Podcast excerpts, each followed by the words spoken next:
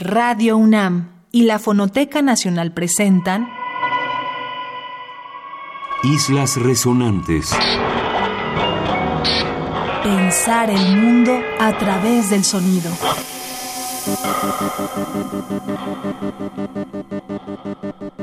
Buenas noches.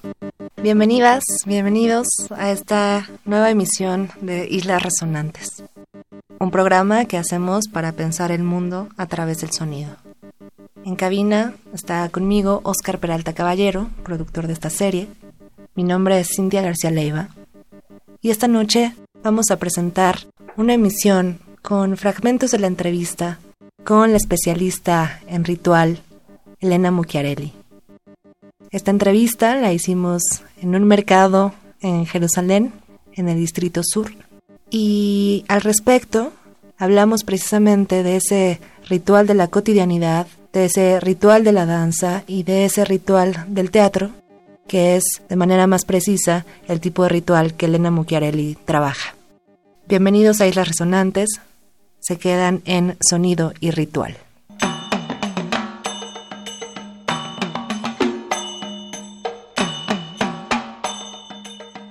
Elena Mucchiarelli es maestra en filología clásica por la Universidad de Milán y doctora en indología por las universidades de Turín y de Tubinga. Sus áreas de interés son los rituales de la India y sus tradiciones poéticas. Actualmente dedica su investigación al teatro vivo Kundiyatam, de la tradición Kerala. Ha publicado como autora y editora más de 10 libros alrededor de las nociones de ritual, de teatralidad y de los estudios védicos.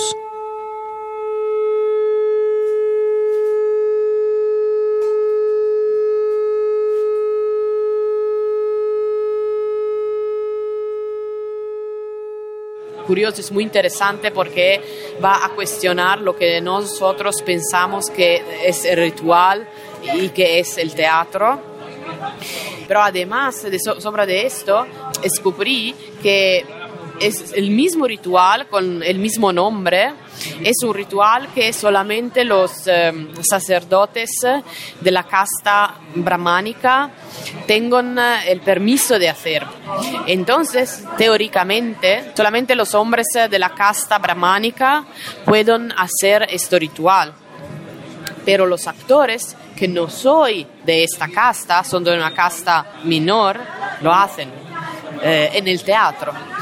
Y no solo, cuando que lo hicieron el teatro, cuando un actor hace este ritual en el escenario por la primera vez, después el mismo actor puede hacer el ritual en la casa, como un ritual ordinario.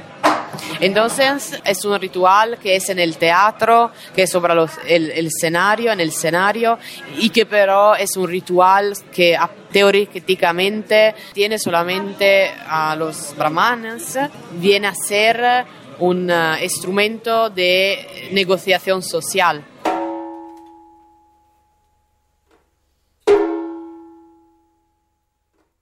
El primer track que vamos a escuchar está a cargo de la compositora cuya obra causa también el título de este programa Islas Resonantes. Elian Radig, quien ha desarrollado, como muchos de ustedes sabrán, un amplísimo, amplísimo trabajo en la electroacústica. El trabajo de Elian Radig, muy, muy vinculado siempre a este instrumento con el que trabajó por mucho tiempo, el sintetizador ARP 2500, y que después cambió en algunas composiciones por objetos instrumentales físicos de otro tipo de materialidad. Se relaciona muchas veces con el dron, la lentitud, el largo aliento y, por supuesto, mucha idea de meditación. Y es por eso que elegimos comenzar con Elian Radig, con estos cantos de Milarepa, que trabajó con, eh, a partir del estudio de las tradiciones rituales tibetanas. El trabajo que escucharemos se hizo en 1988 a partir de cinco canciones de Milarepa, que es el santo tibetano del siglo XI, y que Elian Radig grabó con este sintetizador ARP 2500. En el disco entero se incluyen las voces del ama Kunga Rinpoche y del compositor estadounidense Robert Ashley, así como grabaciones de cantos tibetanos. Escuchamos los cantos de Milarepa de la edición de 2018 de Fractal Meets Scots. Escuchan a Elian Radig, están en Islas Resonantes. Ya ne ser lo la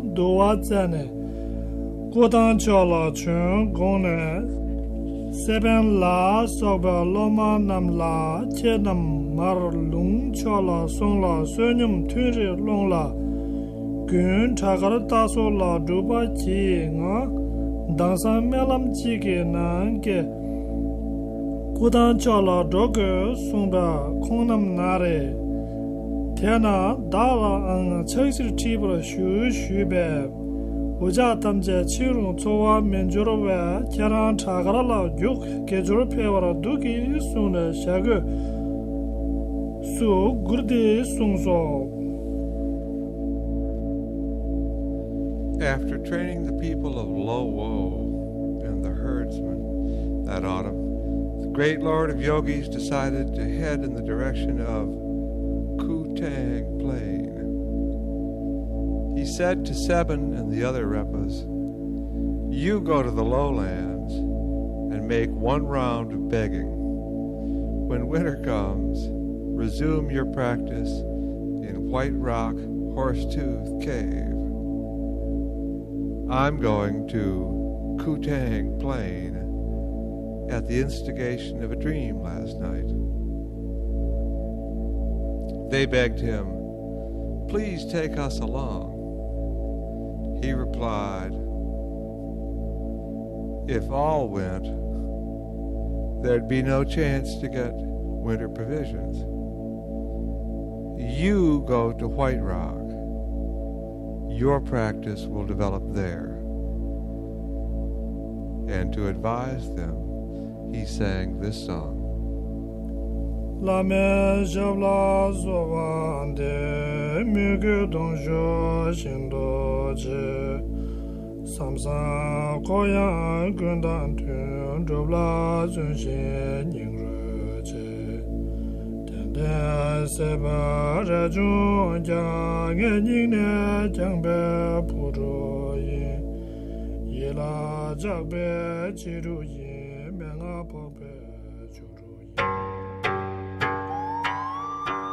Islas Resonantes.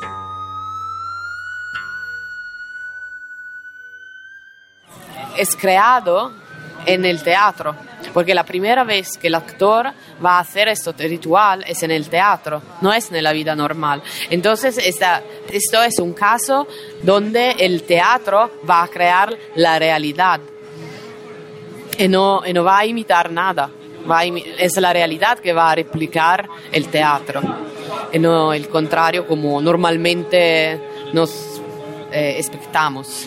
Entonces, para mí es muy interesante ver esta tensión de eh, el ritual, el teatro y la vida ordinaria, la vida fuera del, del teatro, como es un juego donde no, no puede vera- de- veramente decir qué es lo que venía para primo, Co- cosa eras primero.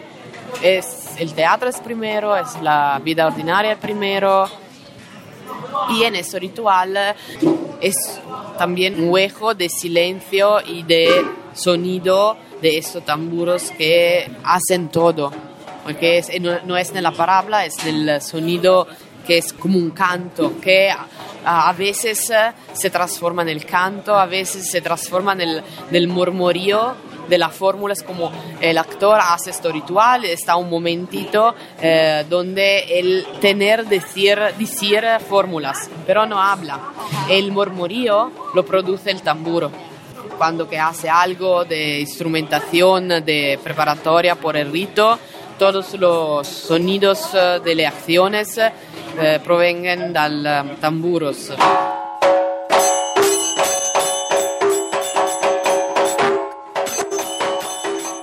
Lo que vamos a escuchar ahora es una colaboración entre el multireconocido John Cage y la cantante italiana Amelia Cuni.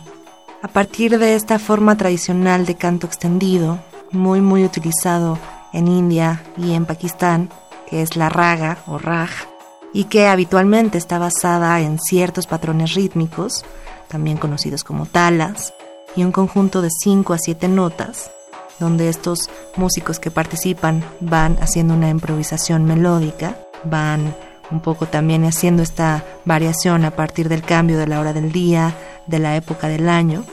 Esta colaboración entre Cage y Cooney está basada precisamente en una experimentación para trabajar con una noción de ciclo, de cambio y también de texto abierto, esta partitura que permite precisamente todo tipo de variaciones y que está muy muy muy ligada a la performatividad de los músicos que participan. Basada en la música tradicional Drupad, escuchamos este Solo for Boys de los 18 ragas microtonales. Este disco fue grabado en la editora Other Mind en 2007. Se quedan con John Cage y Amelia Cooney.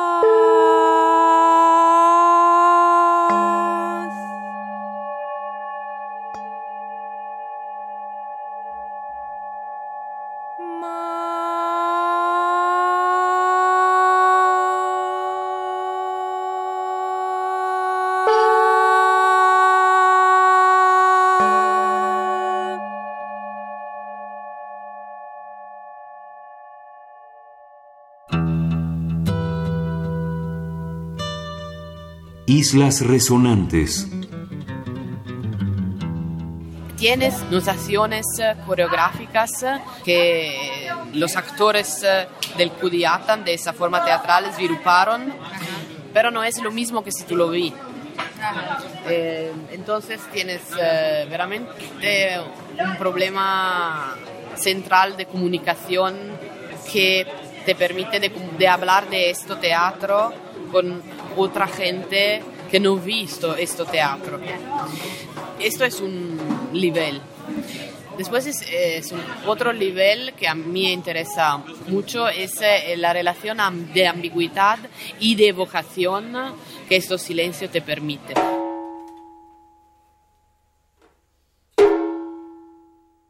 Estamos en Islas Resonantes hablando con Elena Mucchiarelli directamente desde Jerusalén en torno a las relaciones entre sonido y ritual. Vamos a escuchar ahora un trabajo del etnólogo y productor Laurent Geno, también conocido como King Gong, en un corte que grabó eh, dos mujeres realizando un canto polifónico, que era un canto ritual para la luna. Este etnólogo, Laurent Genot, se ha especializado en las grabaciones de campo y suele recoger en distintas regiones del mundo distintas tradiciones, sobre todo vocales y muy, desde luego, vinculadas a esta idea de ritualidad en muy distintos objetivos y en muy distintas geografías. En 2018, en el sello francés Acufon, sale este disco que es la música del Laos del Norte y en este disco Precisamente en esta región hay una documentación de este distinto trabajo vocal muy vinculado sobre todo también al juego entre mujeres. Lo que vamos a escuchar es el track Lantene, donde eh, estas dos mujeres evocan el canto a la luna. Se quedan con el trabajo de Laurent Genot y músicos tradicionales del norte de Laos. Estamos en Islas Resonantes.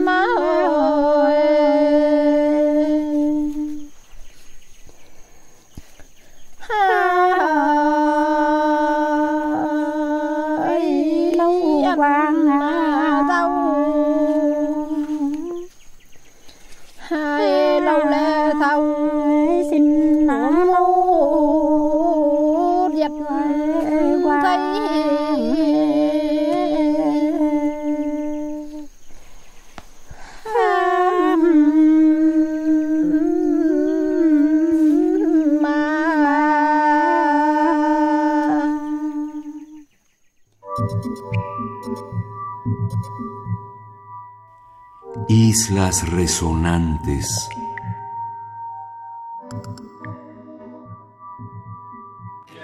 Muy mutable, que se muta mucho, es una dinámica mutable, no es, el silencio no es una cosa estática. Puede ser que nos pensamos eh, el silencio es, está, está, está en silencio. no sé, en italiano, por ejemplo, se dice está en silencio, está en silencio, como si es un, estado, una cosa fixa. Pero no es así, el silencio es una cosa muy mutable, es una, una onda también, que, tienes un respiro y eh, se mueve. Hay eh, silencios veloz y silencios lentos. Y también eh, tienes, el, el, silencio es una condición que, que tú tienes que, que atravesar y, de experir. Y la experiencia también hay, hay diversas fases, porque en momentos eh, el silencio es un peso, es muy, muy descansante, eh, gravoso. A momentos el silencio es eh, como un, mar límpido que, que tú puedes nadar maravillosamente.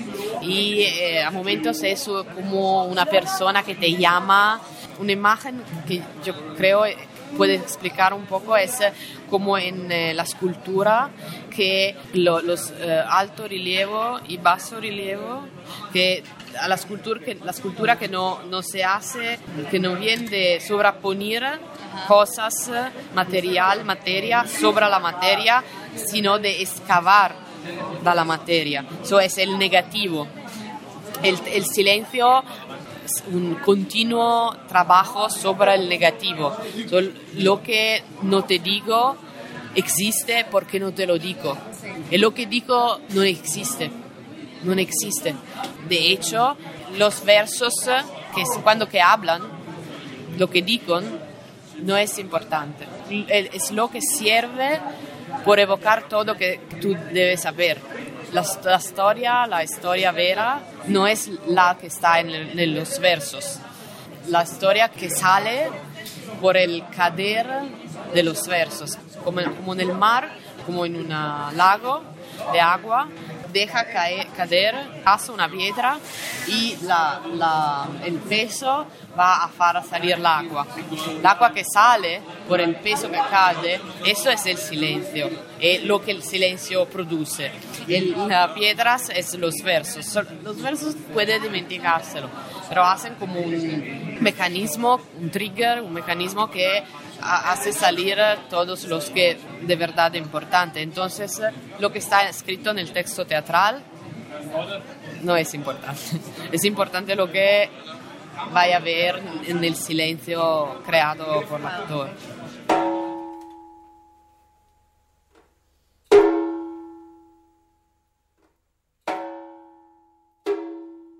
Cuando hablamos de las relaciones entre sonido y ritual, parece difícil dejar fuera el trabajo del músico y compositor minimalista Charlemagne Palestine.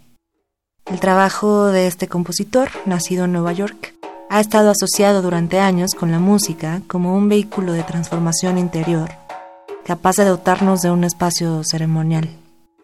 Vemos muchas veces, por ejemplo, en sus presentaciones, que esta parte sonora del performance se complementa normalmente con otros elementos. Una especie de altares o de distintivos de altar que acompañan a la sonoridad. Normalmente integramos a, esta, a este ritual de Charlemagne Palestín muñecos de peluche, calaveras, velas, telas con imágenes de antacaranas, mandalas, todo bajo una idea de que el performance musical posee un sentido ritual. Lo que escuchamos va a formar parte de una colaboración que Charlemagne Palestín hizo junto al percusionista Sef, pero escucharemos esta vez un solo. Grabado por el sello Subrosa en 2016, escuchamos este solo de Charlemagne Palestine. Estamos hablando de sonido ritual, quédense en Islas Resonantes.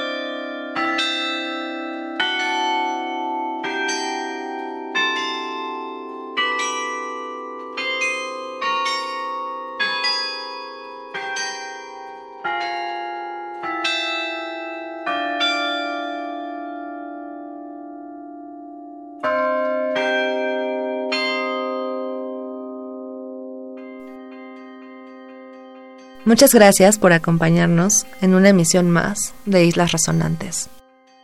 Hemos dedicado esta emisión a las relaciones entre sonido ritual y tuvimos una conversación con la especialista Elena Mucchiarelli acerca de estas relaciones y de la participación del cuerpo y de los espacios del sonido en lugares donde la voz no está precisamente actuando.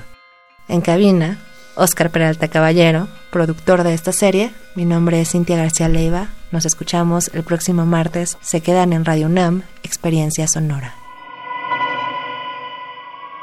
Radio UNAM y la Fonoteca Nacional presentaron Islas Resonantes.